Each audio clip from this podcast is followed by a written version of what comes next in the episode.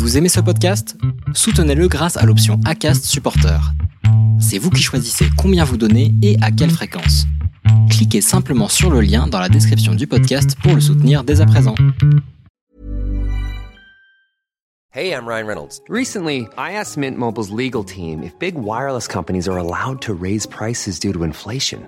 They said yes. And then when I asked if raising prices technically violates those onerous two-year contracts, they said, "What the f*** are you talking about? You insane Hollywood ass."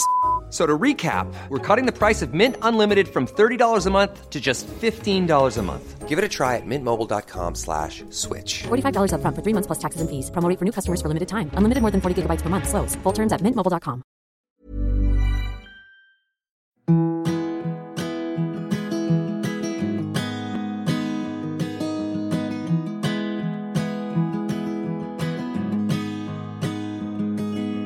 I'll be right behind you, Josephine.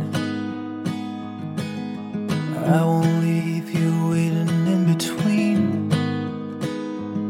And the cigarette you bummed from me is almost burning out. You suck it till your fingers burn and then you throw it on the ground. Bienvenue sur le podcast Les enfants vont bien. Ici, vous entendrez parler de PMA à l'étranger, de GPA, de conception artisanale, d'adoption et de bien d'autres termes qui accompagnent les parcours de conception de nos familles. Vous entendrez aussi et surtout des familles homoparentales, monoparentales par choix ou de fait, adoptantes, nous raconter leur parcours extraordinaire au sens littéral du terme vers la parentalité. Parce qu'en France, le chemin est bien avancé mais n'est pas encore abouti, je vous propose d'écouter des témoignages de nos quotidiens qui vont vous rassurer sur le fait que nos enfants vont bien. Vous écoutez l'épisode 5 de la saison 2 du podcast Les enfants vont bien. Cet épisode est le premier de la série enregistrée avec Marion de Hâte Maison sous la Lune, doula de formation et spécialiste de l'accompagnement des familles dans la maternité, queer ou non. Il nous est apparu nécessaire de réaliser un épisode complet sur le lexique qui nous entoure pour définir nos identités, nos genres et nos sexualités. Évidemment, loin de notre idée de nous rentrer dans des cases, mais c'est un fait, ce vocabulaire existe aussi parce que certains d'entre nous ont besoin de se définir. D'autres par contre, au contraire, se refuseront à définir une personnalité en un seul mot, en un seul genre et surtout pas par sa sexualité. Je vais vous mettre à l'aise, je l'avoue, j'ai découvert certains termes lors de notre premier enregistrement avec Marion et sa femme Maëva, lorsqu'elles m'ont raconté leur parcours dans l'épisode 23 de la saison 1. Et pourtant, je suis directement concernée par certains de ces mots. Alors comment ne pas se rendre compte de la nécessité et de l'urgence sur le chemin de notre visibilité, de les décrypter pour éclaircir le débat aux yeux de tous? C'est donc avec toute la douceur, la bienveillance et l'humilité que Marion véhicule que nous avons pris le temps de mettre du sens sur des mots pas, peu ou mal usités, car même les médias font des amalgames. Nous avons parlé au-delà de la définition de notre acronyme, de cisgenre, d'alliés et de l'accompagnement idéal que devrait recevoir une famille queer dans l'entrée dans la maternité. Dois-je vous avouer que malgré un premier enregistrement, et donc un premier pied dedans, la subtilité de certains termes m'est à nouveau apparue lors du montage de cet épisode? Et dois-je vous avouer aussi que notre cheminement à toutes les deux, quant à ces mots, a bougé au gré de notre discussion au sein de cet épisode? Le chemin vers la construction d'une nouvelle vision de l'identité et la déconstruction d'une norme binaire ancrée dans nos pensées est long, mais la bonne nouvelle est que la route est dégagée pour la plupart d'entre nous. Je vous laisse découvrir cet épisode très enrichissant avec la voix apaisante de Marion à mon micro. Je vous souhaite une bonne écoute. Bonsoir Marion. Bonsoir Constance. Je suis ravie de te retrouver euh, à nouveau à mon micro euh, ce soir pour euh, pouvoir enregistrer un épisode donc qui va être un peu plus axé professionnel et information. Euh, je vais rappeler d'abord, euh, pour commencer à nos auditeurs, qu'on peut, euh, qu'ils peuvent retrouver ton épisode de témoignage sur l'épisode numéro 23 du podcast. Et donc, du coup, te connaître un peu plus en détail en profondeur, en tout cas à titre personnel. Dans cet épisode, on avait évoqué le fait que ton métier est d'être doula, donc une spécialité autour de la périnatalité qui aujourd'hui, je pense, va prendre une grande ampleur, en tout cas en France, puisqu'elle est méconnue et qu'elle a un vrai intérêt. Et c'est du coup par rapport à cette spécificité-là que, j'ai souhaité euh, te faire intervenir euh, dans le podcast pour des épisodes qui seront beaucoup plus euh, axés accompagnement de nos couples, de nos genres, on va dire aussi, et accompagnement dans la périnatalité. Dans ce cadre-là, est-ce que tu pourrais, s'il te plaît, te présenter à titre professionnel? Oui, alors je suis doula depuis septembre 2019, où je me suis formée auprès d'Isabelle Chalut, euh, qui est une Française qui vit au Québec depuis des années. Et donc, je me suis formée mhm. Belgique, euh, en Belgique auprès d'elle pendant une semaine en intensif. C'était un peu comme une retraite euh, entre femmes où j'ai appris le métier mhm. de doula et énormément de, de choses sur la naissance physiologique et sur le soutien, l'écoute empathique des couples et des mhm. personnes seules. Et hum, ça a été vraiment transformateur. C'était juste avant que je sois enceinte en plus. Et, mhm. et d'ailleurs, on est quatre à être à être devenue enceinte euh, dans le mois qui a suivi la formation. C'est assez rigolo. Ah, c'est drôle ça. Et puis ensuite, je me suis formée aussi euh, auprès de Karine Langlois, qui est une sage-femme et doula québécoise. Et là, c'était en mhm. virtuel et c'était au mois de mai. Donc, euh, j'ai traversé euh, le, le, séminaire de trois jours de formation. Et là, c'était sur l'approche quantique de la naissance entre science et sacré. Et en fait, le mhm. quantique, c'est euh, la science de l'invisible qui agit sur le visible.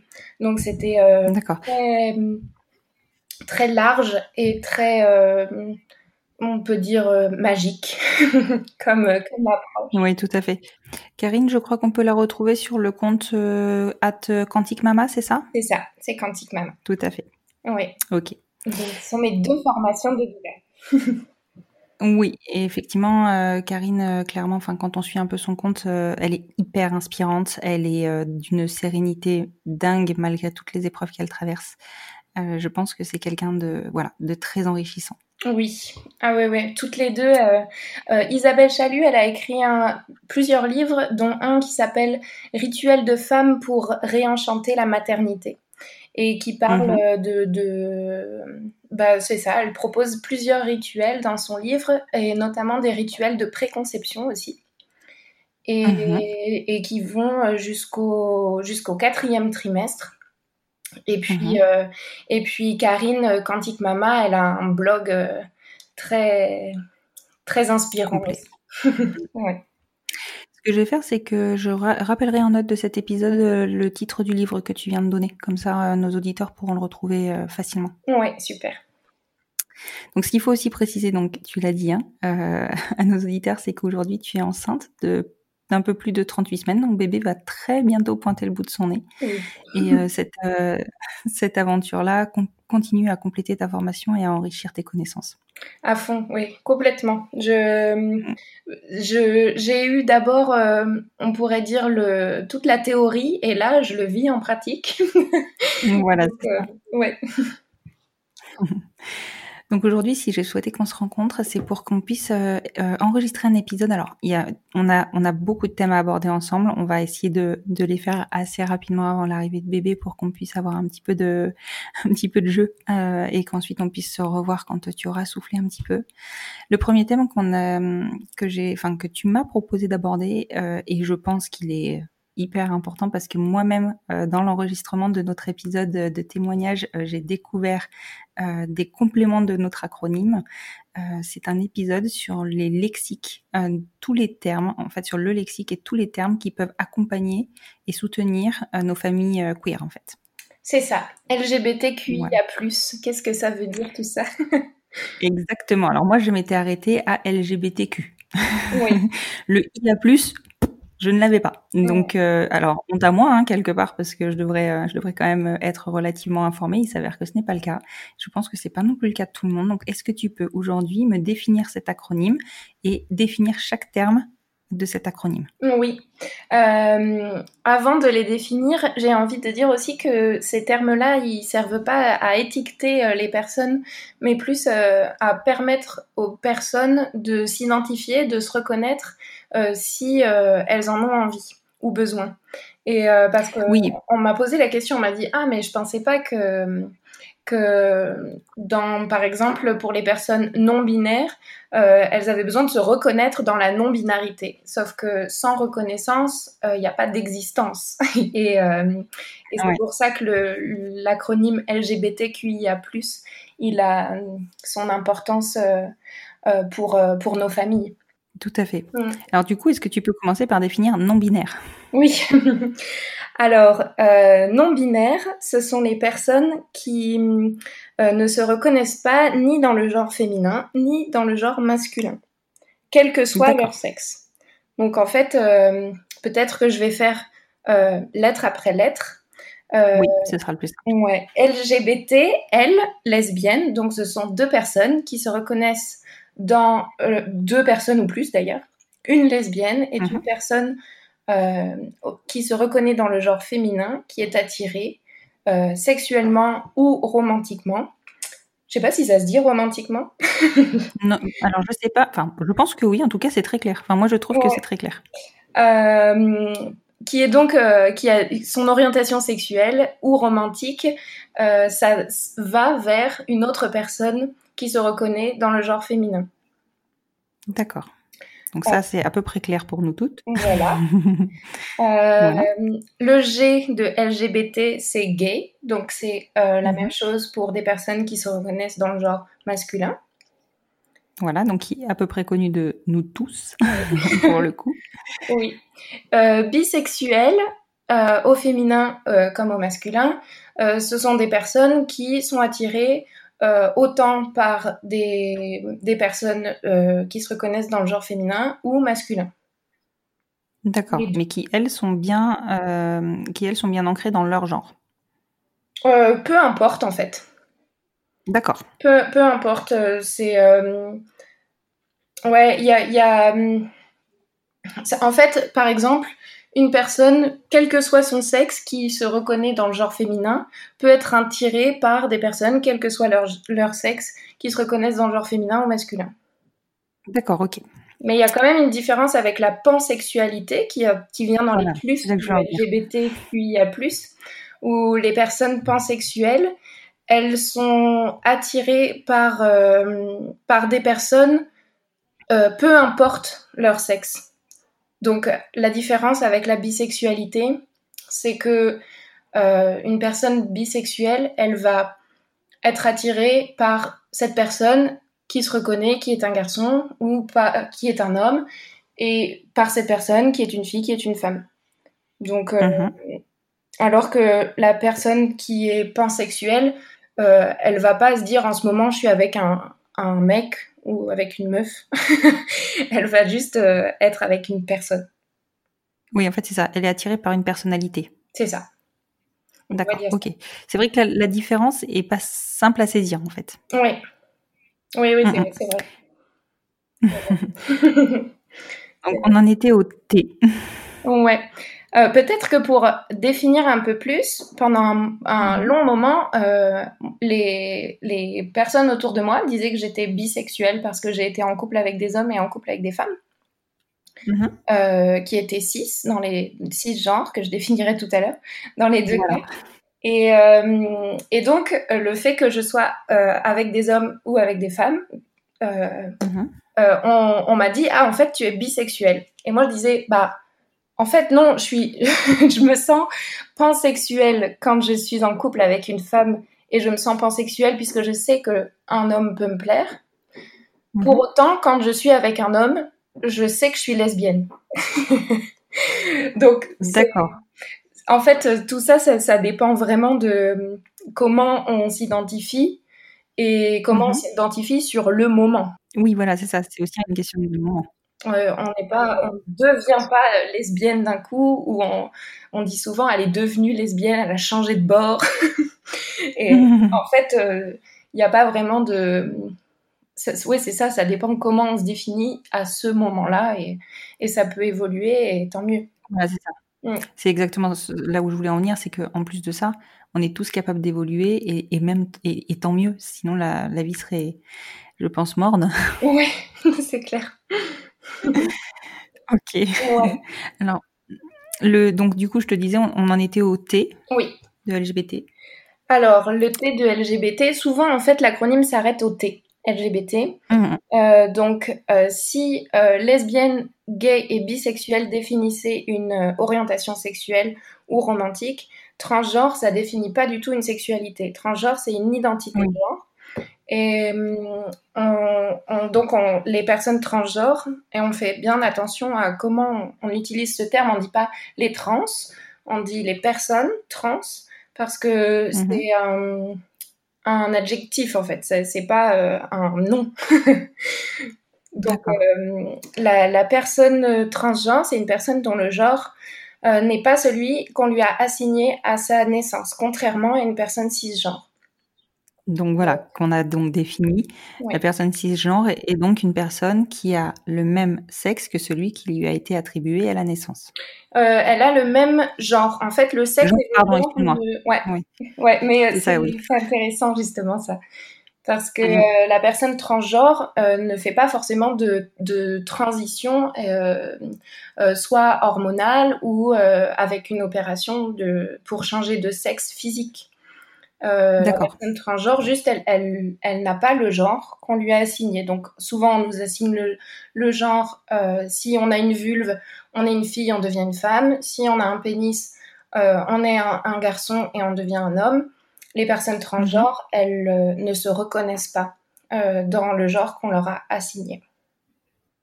D'accord. Ouais. Et est-ce que les personnes transgenres sont les personnes qui ont changé euh, d'identité, enfin pas d'identité, mais changé, oui, si, changé d'identité finalement. Euh, elles peuvent faire les démarches pour changer d'identité euh, administrative, mais pas nécessairement. D'accord. Donc Ouais. c'est juste le fait en fait qu'elles ne se reconnaissent pas dans le genre qui leur a été attribué. C'est ça. Soit euh, ces personnes-là, elles vont choisir de changer de pronom, par exemple, de passer de il Mhm. à elle, ou l'inverse, mais, euh, mais même pas forcément, en fait. Il y a des personnes... euh, parce que transgenre, c'est un peu un, un terme euh, parapluie qui regroupe plein d'identités de genre différentes, comme la non-binarité, le fait de ne pas se reconnaître ni dans un, dans un genre ni dans l'autre. Mhm. Euh, les, les personnes transgenres, elles peuvent changer de genre, se dire moi je suis pas un homme, je suis une femme. Mhm. Mais euh, les personnes non binaires, elles, elles vont pas changer de l'un à l'autre. Juste, elles se sentent ni l'un ni l'autre. Et elles sont Oui. ni l'un ni l'autre. ouais. Mhm. Et c'est vrai que, enfin, tu le dis, tu le dis très bien, c'est effectivement un terme parapluie qui d'ailleurs finissait l'acronyme parce que ça regroupait finalement beaucoup d'autres choses, on va Oui. dire, beaucoup d'autres types de personnalités, euh, et, euh, et c'est ce qui fait qu'aujourd'hui, en tout cas moi personnellement, euh, je suis un peu perdue dans tout ce qui a été rajouté Oui. par la suite. Oui. Donc on passe au cul. Donc le Q de c'est queer et c'est aussi un terme parapluie. Euh, Mhm. Et moi, je, je préfère utiliser le terme queer pour me définir euh, que lesbienne, puisque le terme queer euh, définit toute personne qui n'est pas hétéro et ou cisgenre. Donc Mhm. moi, j'aime utiliser le terme queer plus que lesbienne, puisque lesbienne vient me définir en fonction de ma sexualité, alors que si je dis que je suis queer, euh, personne me ne va me demander si, si- pourquoi je suis queer ou euh, euh, si avant mon genre c'était il était masculin ou si c'est parce que ma sexualité est d'être attirée par une femme et d'être mariée avec une femme.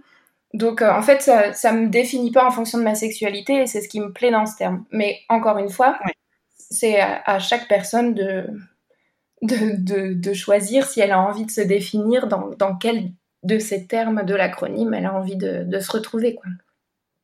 C'est vrai que les trois premiers termes de l'acronyme euh, définissent clairement une sexualité. Oui, Mhm. Mm.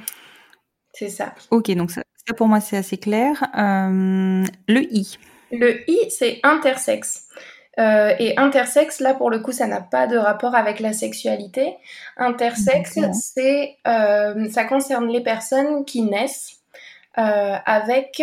on peut retrouver des parties génitales dites masculines ou dites féminines dans une Mhm. même personne. Et en fait, les personnes intersexes qui naissent encore aujourd'hui sont- subissent des, des, Transformation. des transformations et même des, on pourrait dire des mutilations.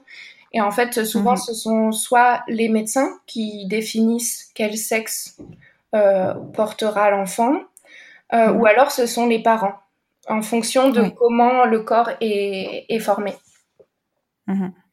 Et c'est vrai que ça c'est difficile, je pense, pour les parents parce que souvent, quand euh, bah, à la naissance, du coup, il, manque beaucoup d'informations. Ils sont pas informés sur euh, la plupart du temps. Ils découvrent en fait que c'est possible et, euh, ils prennent des décisions non éclairées euh, en fonction de l'avis du médecin finalement. C'est ça. Ouais, ouais, ouais. Il y a vraiment, il y a vraiment un manque d'informations sur sur ce sujet, sur les, personnes intersexes et sur bah, comment intervenir après. Qu'est-ce que ça fait de laisser la- à cette, cet enfant son identité intersexe Et Mhm. euh, ouais, c'est il y a, y a vraiment un, un gros manque. euh, Il y a un, un compte Instagram qui s'appelle Intersex Info. euh, qui, Oui. qui est plutôt chouette et qui donne pas mal d'informations. Et, euh, Mhm. et d'ailleurs, ces personnes, euh, elles, ont, elles ont encore euh, beaucoup la, l'étiquette de personnes hermaphrodites. Est complètement, j'allais t'en parler. Euh, pour, pour elles, puisque c'est ce qui définit des animaux. Donc, Mhm. euh, ouais. euh, le I de LGBTQIA+, il est, il est important pour moi parce que je, il, vient, il vient revendiquer l'existence de, cette de ces personnes. Oui, complètement. Il vient revendiquer l'existence d'un troisième sexe quelque part. Oui, on pourrait dire ça. Ouais. Et, hum, et effectivement, je pense que c'est vraiment hyper important d'informer. Et d'ailleurs, je sais pas si toi, tu as notion peut-être d'un ratio de naissance. euh, alors, je pense que c'est très marginal, mais il y en a quand même un certain nombre par an. Ouais, je Euh, sais pas du tout. Mhm. Je sais pas du tout. Je pense que c'est possible de trouver ça sur euh, le compte Intersex Info, justement. Mhm. Et je crois que les interventions ont lieu un peu plus tard. hein. Donc les, parents ont quand même le temps de, se renseigner, de prendre des décisions. euh, alors au moins de comprendre euh, ce qui, se passe euh, pour leur enfant. Et, surtout le message que moi j'aimerais faire passer, c'est que finalement c'est peut-être pas à eux de décider à ce moment-là et laisser le choix à son enfant plus tard. C'est quand même Ouais, ça peut, être une des, ça peut être une des pas facile, hein, mais Ouais, ça peut être une des solutions. Après, il y a aussi un manque d'information de la part des professionnels euh, de, de santé et dans les hôpitaux au moment de la naissance. Et euh, Mhm. ouais, c'est ça. Quand, comme tout à l'heure, je disais mutilation, euh, des fois, c'est vraiment de ça dont il s'agit. Et, Ouais. et en plus, on parle de, de tout petits corps. Et, euh, Ouais, c'est ça. Et en fait, euh, la plupart du temps, euh, les, euh, enfin, c'était après un, une- un échange avec une personne intersexe qui, qui me Mhm. disait que sa, ses parents avaient pris la décision de la mutilation pour euh, définir un sexe plutôt qu'un autre parce que les médecins avaient fait peur sur euh, la sécrétion hormonale des, du, du bébé et donc du Mhm. mauvais développement de l'enfant. Donc peut-être que dans certains Ouais. cas ça peut arriver, mais cette information-là, elle, elle est, euh, elle est, on sait qu'elle est erronée aujourd'hui et que ça, Mhm. ça dépend vraiment beaucoup de, ben, de plein de choses, mais comme la bonne santé de tous les enfants, de comment ça s'est passé pendant la grossesse, comment s'est passée la naissance, et puis comment le bébé se développe une fois qu'il est né. Mais euh, Ouais. Ouais, de prendre la décision très très vite, ça peut être vraiment dangereux et douloureux pour l'identité de la personne après, en grandissant. Ouais. Mm. Après, je pense que la principale euh, problématique, c'est que les personnes intersexes manquent énormément de représentativité et de visibilité. Et donc, pour le coup, ça ne parle. Enfin, voilà. je- Mm. on, envoie. Enfin, nous, on n'est pas capable de définir, de dire, euh, je connais. Enfin, toi, toi en l'occurrence, si. Mais de dire, euh, j'ai une personne intersexe dans mon entourage. Enfin, voilà. C'est- Mm. C'est quelque chose qui est qui est encore beaucoup, beaucoup trop peu euh, euh, démocratisé. Oui. Oui, et puis peut-être même qu'on en a dans notre entourage, mais sans le savoir, puisque euh, peut-être la décision a été prise très vite et donc, euh, et donc on le sait pas. Et peut-être même cet enfant-là ne le sait pas. Oui, c'est possible aussi. C'est possible. Et puis, je pense que hum, l'information est quand même un peu plus disponible euh, dans nos générations. Donc les enfants à venir seront peut-être plus, enfin les enfants intersexes à venir seront peut-être euh, un peu plus informés, les parents aussi, mais la génération précédente, donc la nôtre, mm. je pense que le choix il était, enfin il y avait même pas de choix en fait. La question elle se posait pas. Ouais. C'est on choisit un sexe. C'est vrai. Ça, ça a mm. évolué et ça mérite d'évoluer encore, mais c'est vrai qu'il y a eu euh, ouais, un grand gap entre entre notre génération et, celle qui arrive là, et celle de nos parents aussi, mon Dieu. Exactement, oui. ok, bon, c'est clair que ça, c'est, pour moi aussi, je trouve que c'était vraiment hyper important euh, d'introduire cette lettre-là dans l'acronyme parce que, parce que ça leur donne une visibilité. Oui. Passons au A. Alors le A, il, euh, il est, on ne sait pas encore, euh, ça, ça, dépend des personnes qui choisissent un mhm. peu euh, ce que veut dire le A. Il y en a qui disent que ça veut dire allié, les alliés des personnes LGBTQI. Il y en a qui disent que c'est à genre. et donc les personnes à genre, moi j'arrive pas encore à savoir la différence entre une personne à genre et une personne non binaire. Donc, euh, ça fait partie des, identités euh, du parapluie transgenre. Mhm. Et puis, euh, il y a aussi asexuel. Et donc, moi, je, du coup, j'ai plus envie de parler de l'asexualité là, puisque je, vois un peu plus. et la sexualité, c'est le fait de ne pas ressentir de désir sexuel pour personne. Euh, peu importe son sexe, peu importe son genre. Et, euh, et ça aussi, la sexualité, c'est vraiment peu... Euh, on n'en parle pas, en fait. On n'en parle pas puisque il y, a, y, a, encore beaucoup...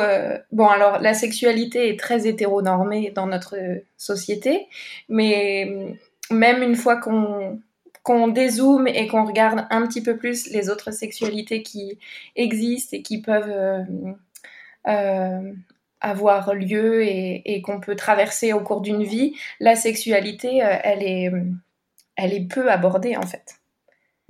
Mm, mm. C'est vrai qu'elle est très peu abordée. après, il y a quand même des allusions, même dans la littérature du 19e siècle, tu vois, de personnes qui ne vivent que d'amour romantique. Oui. et, et, finalement, je pense que la sexualité n'a peut-être jamais été définie en tant que telle, mais par contre, elle est existante depuis, depuis des, générations. Oui, ah oui, oui. Mm, mm. Et c'est pour ça que j'aime aussi euh, euh, euh, faire la différence entre orientation sexuelle et orientation romantique, puisque mm. une personne asexuelle peut aussi se sentir lesbienne, par exemple. Oui, tout à fait. Donc, c'est... Ouais, il y a vraiment une, différence entre les deux et il y a même des personnes qui vont avoir une orientation sexuelle hétéro et être euh, avoir une orientation romantique euh, homosexuelle. Oui, c'est vrai que c'est possible aussi. Oui. fait. Et c'est vrai que ça simplifie, enfin ça ne simplifie pas, mais en même temps, je pense que rien n'est simple et que chaque situation est particulière. Enfin, en tout cas, moi, c'est comme ça que je le vis. Euh, et, euh, et, du coup, je pense que, comme tu, enfin, il faut bien le repréciser. Effectivement, l'idée c'est pas de nous rentrer dans des cases et de nous mettre des étiquettes, mais par contre, l'idée c'est d'arriver à comprendre que tout ce qu'on peut ressentir ou vivre est, est, probablement et potentiellement normal, existant et défini. C'est ça. Exactement. oui. Ça rassure beaucoup. ça rassure beaucoup. Oui. Et alors le plus Alors le plus, moi je l'ai vraiment défini comme un fourre-tout, tu vois. Et euh... après c'est sûr qu'on peut pas avoir un acronyme à 26 lettres, hein, soyons clairs. C'est clair. Déjà de dire LGBTQIA+, ça fait déjà pas mal. Et euh, le plus, il est justement là pour représenter les identités de genre, les orientations sexuelles ou romantiques qui sont pas citées dans les autres lettres comme la mhm. non-binarité, là il aurait fallu rajouter NB en plus, la pansexualité dont on parlait tout à l'heure, euh, mhm. euh, et, et, toutes les autres euh, toutes les autres identités de, genre ou orientation sexuelle ou romantique. Donc et il y en a aussi qui mettent les alliés dans le plus. Ouais. Alors ce qui est intéressant, alors on va définir l'allié tout, tout, à l'heure, mais ce qui, ce qui est intéressant dans le plus, c'est que au-delà du fait que ça fait fourre-tout, c'est surtout que ça ouvre les possibilités, ça ouvre le, voilà, ça ouvre la possibilité de découvrir d'autres d'autres situations et de les intégrer. C'est ça. Donc je pense que ce qu'il faut retenir en fait dans le LGBTQIA+, c'est tout ce qui est non hétéronormé. Et encore, parce que finalement, euh, c'est aussi une définition euh, sexuelle. Enfin, tu de d'une de, de, orientation sexuelle. Oui, en fait, euh, euh moi, je, je, en fait, là où je suis pas encore, euh, les, les, fois où je parle de nos familles, euh, des fois je dis les familles LGBTQIA+, et des fois je dis les familles queer. Parce que queer, comme c'est toute personne qui n'est pas hétéro et ou cisgenre, ça vient euh, englober un peu le LGBTQIA+, qui lui vient définir et permettre aux personnes de s'identifier. Hum. Et c'est vrai que pour le coup, je trouve que le terme queer est beaucoup moins péjoratif. Alors attention, hein, qu'on s'entende bien, euh, euh, les termes lesbien, gay, bisexuel, etc. ne sont pas péjoratifs, mais par contre, ils n'ont pas forcément une bonne connotation. Oui. Et je trouve, à titre personnel, que le terme queer a une meilleure connotation. En tout cas, il est plus récent et les, les gens l'ont mieux intégré, j'ai l'impression. Ouais, bah c'est vrai que, en tout cas, les, les personnes qui peuvent euh, euh, me définir à ma place euh, n'ont pas le, la même intention quand ils me définissent en tant que lesbienne que quand ils me définissent en tant que queer en général. ouais. Parce qu'encore une fois, euh, lesbienne, ça définit une sexualité et on n'est pas, euh, enfin, on n'est pas défini par une sexualité. Non. Enfin, tu vois, je, je sais pas comment te, te dire, mais on, on, définit pas euh, un hétérosexuel par sa sexualité. C'est ça. Donc pourquoi nous devrait être euh, catégorisés? Oui, ouais, ouais, vraiment. Et d'ailleurs, euh, on le remarque aussi beaucoup, puisque là, le thème, c'est accompagner, soutenir les familles queer. Et, et on, on, le remarque aussi dans, dans l'accompagnement à la, à la, parentalité ou pendant la grossesse, où euh, nous, avec Maëva, on nous a posé tellement de fois la question, mais alors comment vous avez fait? Parce que les personnes savent qu'on est lesbienne. Et, alors que bah, c'est, c'est, ça, ça vient euh, toucher à notre intimité, puisque ça vient toucher à notre sexualité, la conception de notre enfant. Et mm-hmm. c'est une question qui, qui, est vraiment très rarement posée aux personnes hétéros et surtout à celles qui ont des difficultés à concevoir. Donc c'est, c'est vraiment particulier, quoi. Oui, c'est vrai, vrai, que c'est euh, souvent la première question qu'on nous pose quand, mmh. euh, quand on. Enfin, après le. Euh, c'est la deuxième maman. Ouais. c'est le deuxième papa. Ah, mais alors vous avez fait comment? Mmh. ouais. Mmh. Et toi, t'as fait comment? Alors bon, euh, enfin c'est tout l'intérêt et tout l'objet de du podcast, donc je vais pas je la première à poser la question, mais l'idée pour moi c'est de visibiliser, c'est pas du tout de oui, de rentrer dans l'intérêt. Euh, enfin, voilà. Oui, puis moi j'aime j'aime en parler, j'aime raconter notre histoire quand on a le temps d'en discuter.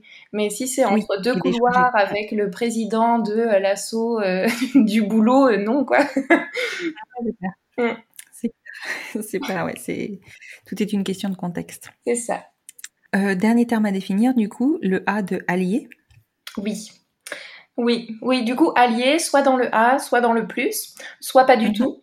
Il euh, y a, y a des, des, personnes qui souhaitent que les alliés soient en dehors de notre, de notre acronyme. Euh, et je l'entends aussi. Moi, je, je me positionne pas encore dessus puisque je suis pas, je suis pas concernée puisque je suis pas alliée LGBTQIA+. Je suis queer, donc je sais pas. Uh-huh. mais, euh, mais j'aime parler d'alliés, notamment euh, dans mon militantisme féministe. Et donc, j'aime aussi en parler euh, pour euh, le soutien et la visibilité de nos familles. Et donc, le, le, les, les, alliés euh, sont les personnes qui ne sont pas concernées, donc, mm-hmm. comme les, les alliés féministes qui, mm-hmm. qui sont... Moi, je, je, trouve que les hommes féministes sont des alliés. Mm-hmm. Et donc là, les personnes qui ne sont pas queer et qui viendraient, en fait, les, les, les, alliés sont les personnes qui s'informent ou qui sont informées, qui nous visibilisent, qui permettent euh, à nos enfants d'avoir euh, dans leur bibliothèque des albums jeunesse dans lesquels nous, on est représentés. Euh, bah, par exemple, euh, à l'école, une maîtresse d'école qui serait pas du tout queer, elle -hmm. pourrait choisir que dans sa classe, il y ait des livres qui représentent des personnes queer. Et elle, c'est mmh. une alliée, cette personne. Oui, complètement. De nous donner la parole, de nous écouter, de pas parler à notre place.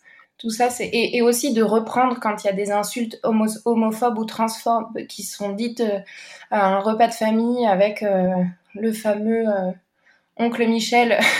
c'est mon exemple à chaque fois, donc j'espère que ça a un oncle Michel, mais où, euh, où on entend euh, très souvent, mais même dans la rue ou même dans les cours d'école, enculé, tapette, travelot, tous ces, toutes ces insultes, en fait, de venir les, les reprendre comme mhm. on, on reprend aujourd'hui, j'espère, les insultes racistes. Oui, alors je pense que pour le moment, on reprend peut-être plus les insultes racistes euh, parce que le, le, travail a été fait de plus longue haleine. J'espère, alors même si je sais hein, que c'est encore le quotidien de tellement de monde, mais euh, voilà, nous on a encore un peu de chemin à faire. oui, c'est ça. Bah, en fait, maintenant ça passe plus d'entendre euh, le négro. J'espère qu'il y a de moins en moins donc le Michel qui dit ça, mais mais par contre, enculé, tapette, ben, en fait sur toutes les insultes, il y a tellement de choses à revoir, même c'est un autre sujet, mais de, dire putain, c'est un mot euh, qu'on utilise vraiment souvent et qui est en fait euh, oh euh, vraiment dénigrant pour les travailleurs et travailleuses du sexe. Quoi. Complètement, que d'ailleurs je ne définirais pas comme ça personnellement, mais... c'est fou.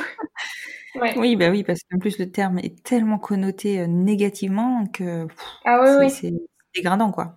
Ouais, il y a vraiment un truc à faire sur, sur les, sur les insultes. Et donc, par exemple, euh, une personne alliée, elle pourrait choisir de d'intervenir euh, dans des euh, dans des centres de loisirs pour venir faire un jeu sur qu'est-ce que ça veut dire toutes les insultes.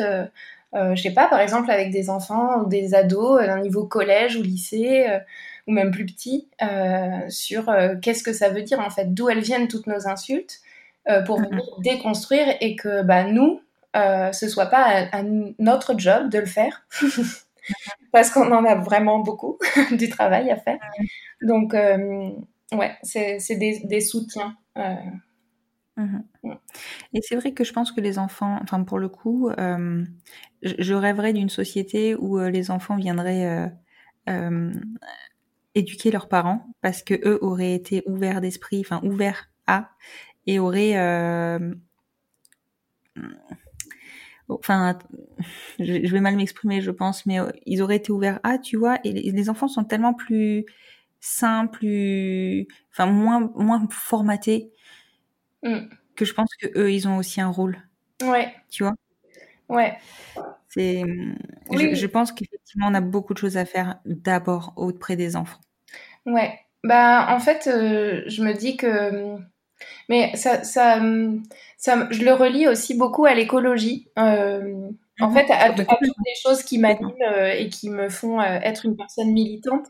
Mais c'est mhm. vrai que si, si je reprends ça, ce que tu me dis, ça me fait penser à la fois où on avait eu une intervention pour apprendre à, à trier nos déchets recyclables quand mhm. j'étais en CE2, je crois et mhm. où je suis rentrée à la maison et où j'ai appris à mes parents à trier les poubelles et c'était la première fois qu'ils en entendaient parler et où toute la maison s'est mise à trier les poubelles. Et donc mes parents ont commencé à ce moment-là à avoir un petit geste écolo euh, pour la première fois. Et, euh, et donc je pense que ça peut être euh, vraiment... oui, c'est ça. ça, tous les sujets peuvent être traités par, par, par le biais des enfants. Mm. Mm, mm. Et c'est pour ça qu'il est extrêmement important euh, d'accompagner euh, les enseignants, d'accompagner les, les moniteurs de centres aérés, de les éduquer, de leur ouvrir l'esprit pour que eux puissent apporter et informer les enfants. Parce que c'est par eux que ça va passer. Oui. Ah oui, j'en suis, j'en suis convaincue. J'en suis convaincue. Je pense qu'il y a plein d'actions à faire aussi pour en direction des adultes, notamment sur les personnes qui, qui accompagne, bah moi, comme je suis euh, doula, euh, mon credo, c'est les professionnels de la périnatalité. Et donc, mhm. euh, moi, je vais venir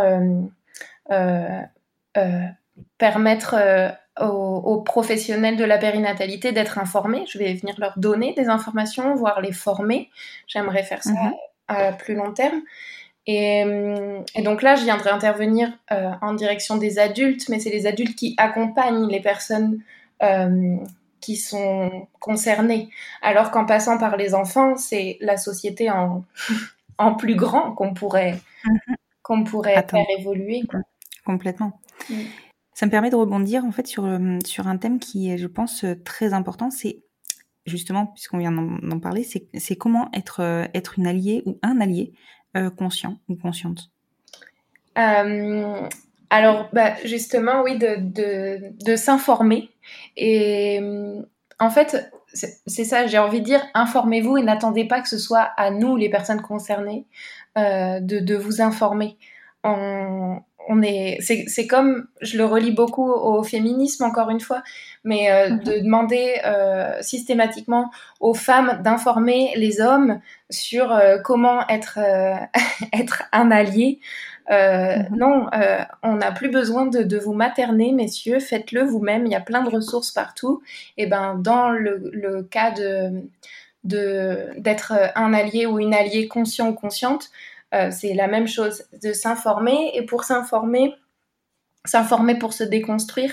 Et il y a plein de, de, comptes Instagram, parce que c'est un réseau social que j'aime beaucoup, euh, de comptes Instagram. Donc, euh, par exemple, peut-être tu pourras les mettre en, en note d'épisode ou on les mettra à l'écrit. Et puis il y a des podcasts aussi qui existent, bah, comme euh, Les enfants vont bien, qui permettent de s'informer. Et j'espère qu'il n'y a pas que des familles euh, concernées qui, qui écoutent. Euh, j'espère qu'il y en a plein des familles concernées qui écoutent parce que ça fait du bien de se, de se sentir représenté, de pouvoir enfin s'identifier.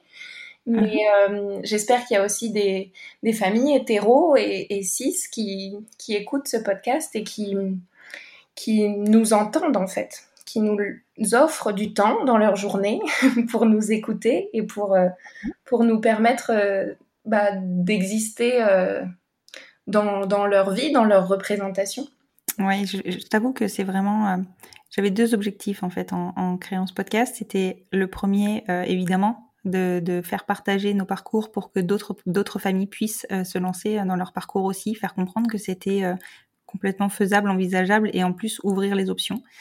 Et la deuxième, et c'est celle qui me semble actuellement la plus difficile à atteindre, le deuxième objectif, c'était vraiment de nous faire, enfin, de nous visibiliser, de faire découvrir nos familles à des, à des personnes qui euh, bah, auraient envie euh, de, euh, bah, de militer pour nous, peut-être, de, ou, même de, de, découvrir, de comprendre. Et je pense que par, par cette ouverture d'esprit, on dédramatise tout, ce qui, tout, tout ce qui tourne autour de nos familles. Oui. Ah oui, oui, j'en suis convaincue. Merci de faire exister ce podcast. je t'en prie.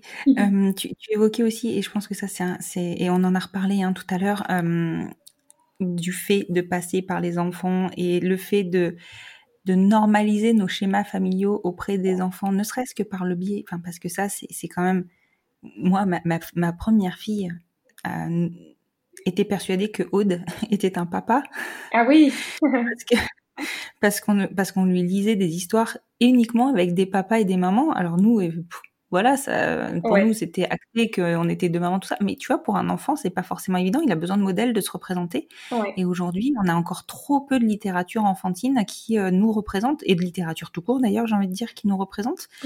Je pense qu'il faut vraiment, vraiment arriver à intégrer et à faire intégrer et à développer la littérature autour de, alors je parle pas que de nos familles queer, mais de l'ensemble des familles qui peuvent exister. Ah oui, oui, même sur les représentations aussi des personnes racisées, par exemple, euh, pour trouver un, livre dans lequel il y a une représentation, euh, ouais, c'est ça, de, de, personnes queer, de personnes euh, racisées, de personnes en situation de handicap, mais soit c'est le, le, sujet principal, donc mmh. je sais plus, il y en a des très chouettes, je sais plus comment il s'appelle cet enfant, à deux papas, ou les deux papas de... Ouais. Non je sais plus. Mais il est super, ce, ce livre, n'empêche que c'est le sujet principal du livre. Donc, oui, euh, ça. il peut pas juste aller euh, à l'école comme les autres, cet enfant. ou, aller sur le pot, ou euh, enfin, il y en a plein des, des, des sujets à traiter. complètement, complètement, avec différents types de familles qui pourraient être représentées à ce moment-là. Mais le thème ne serait pas cette famille-là précisément. Ouais. Alors c'est important aussi, hein, parce qu'il faut pouvoir expliquer aux autres enfants. Donc c'est très important aussi qu'il y ait des, des, livres qui expliquent les différents types de familles. Oui. Mais on peut, enfin, ce qui manque vraiment, c'est le fait d'être représenté dans des histoires euh, lambda en fait. Oui. Ouais, ouais, c'est, c'est assez impressionnant. Ça, c'est une bonne action pour, euh, pour des alliés euh, illustrateurs ou illustratrices ou, ou auteurs ou autrices de, de, de littérature jeunesse. Exactement. Intégrez-nous dans vos histoires. Oui. Intégrez toutes les familles dans vos histoires. Il y a, il y a de tout et euh, au contraire, enfin voilà, on le sait, il y a 50% des mariages qui finissent en divorce. Euh, Aujourd'hui, ces, ces, familles qui sont recomposées, elles sont pas assez représentées non plus, alors que pourtant, il y en a tellement. Enfin, mm. c'est voilà, on a, il y a, voilà, il faut, il faut vraiment qu'on fasse évoluer les choses. Oui, oui, oui. Complètement. Donc effectivement, ce que je vais faire, c'est que je vais euh, je pense que je vais faire un post sur Instagram global où je vais, euh, où je vais traiter en fait de l'ensemble des actions qui peuvent être réalisées pour être des alliés conscients. Oui, super. Je te remercie beaucoup Marion. Je pense que c'est beaucoup plus clair pour, en tout cas pour moi, c'est beaucoup plus clair. Euh, on a traité de l'ensemble des lettres de notre acronyme euh, et on y a rajouté le A de allié parce que pour moi, effectivement, alors ça n'est qu'un avis personnel, mais le A de allié, il s'ajoute à notre acronyme, mais il n'en fait pas partie. Euh, en tout cas, on en a besoin de ces alliés, clairement. Donc, je pense qu'en tout cas pour moi, tout est beaucoup plus clair. Et je te remercie beaucoup parce que je pense que c'était nécessaire de, de refaire le, enfin, de, de redéfinir en fait l'ensemble de ces, des lettres de cet acronyme et aussi et surtout pour les gens qui n'en sont pas, euh, qui n'y réfèrent pas en fait, qui n'en fait, qui n'en font pas partie. Oui. Oui, j'espère que, que j'ai été euh, claire en, en, définissant avec ma vision actuelle de ce que j'en sais à force de discussions et d'échanges sur le sujet avec des personnes concernées. Euh, mm-hmm. J'espère que je ne me suis pas trompée et que je n'ai pas... Euh, parce que c'est toujours délicat puisqu'il s'agit d'identité. Et donc, euh, j'espère que, que j'ai était euh, juste dans la définition de chacun de ces termes. Et si c'est pas le cas, euh, j'aurais envie d'en discuter avec grand plaisir par les personnes qui, qui se sont senties peut-être euh, bousculées par, par mes mots qui étaient maladroits. Voilà. Je suis toute ouverte. En tout cas, en tout cas clairement, enfin, ce qu'on peut retenir, c'est que ça a été fait en toute bienveillance et que, et que tu es ouverte à la discussion et donc à la correction. Et s'il y a besoin, on corrigera sans problème. Oui, oui, oui, tout à fait. C'est important pour moi de le dire. Mais je le comprends. Et mm. euh, moi aussi, je, je t'avoue que je fais encore euh, et j'en fais des erreurs. Et des fois, je ne me rends pas compte. C'est pas non plus euh, volontaire. J'oublie des fois d'intégrer des, des, des, genres, des personnes. et, et je sais que ça passe mal. Et j'en suis moi-même désolée. Ouais, c'est un grand cheminement, mais c'est bien. La route est longue, mais la voie est libre. Voilà, euh, c'est une belle, c'est une belle fin, je pense effectivement. La route est longue, mais la voie est libre. Je te remercie Marion beaucoup pour, euh, pour ce décryptage ce soir et on se retrouve très bientôt pour un nouvel épisode. Oui, à bientôt. À bientôt. Et voilà, c'est la fin de cet épisode. J'espère qu'il vous aura plu et si c'est le cas, n'hésitez pas à soutenir le podcast en lui mettant 5 étoiles sur votre plateforme d'écoute et plus particulièrement sur Apple Podcast afin de lui donner plus de visibilité. N'hésitez pas à le partager et à le faire découvrir. Plus nous gagnerons en visibilité, plus nous aiderons d'autres familles à se construire et ainsi nous normaliserons les nouveaux schémas familiaux. Peut-être aurons-nous aussi la chance de pouvoir rassurer et montrer la voie aux nouvelles générations. Vous retrouverez en note de cet épisode le compte Instagram de Marion, son compte professionnel, at Maison sous la Lune. Et comme je le précise dans l'épisode, vous aurez aussi rapidement un post dans lequel je préciserai les ressources qui vous permettront d'être un allié, de nous accompagner ou de faire découvrir à des alliés nos familles. Je vous souhaite une très belle fin de journée et vous dis à dans 15 jours pour un nouvel épisode du podcast Les enfants vont bien.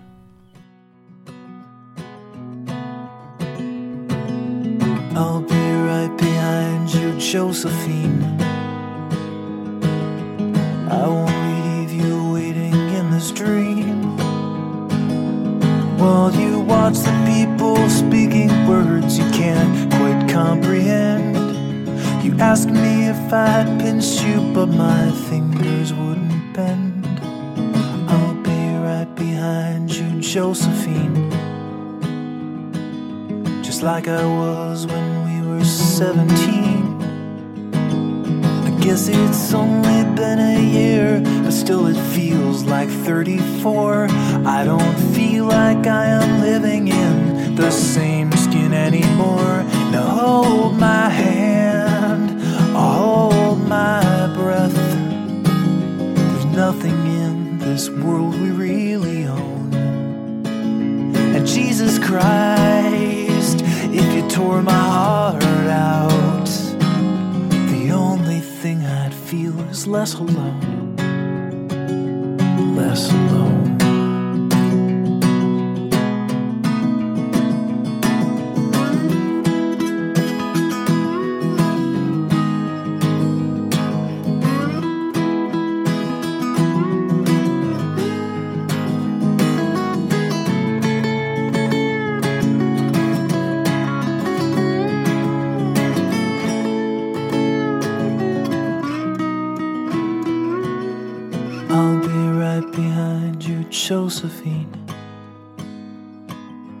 Even when my soul's an amputee. And my bleeding heart is sinking in the lake inside my chest. So I grab what I can cling to and I leave behind the rest. Now hold my hand, I'll hold my breath. There's nothing in this world we really own. Jesus Christ, if you tore my heart out, the only thing I'd feel was less alone. Now hold my hand and take my breath and leave behind the things you'll never own. And Jesus Christ, please tear my heart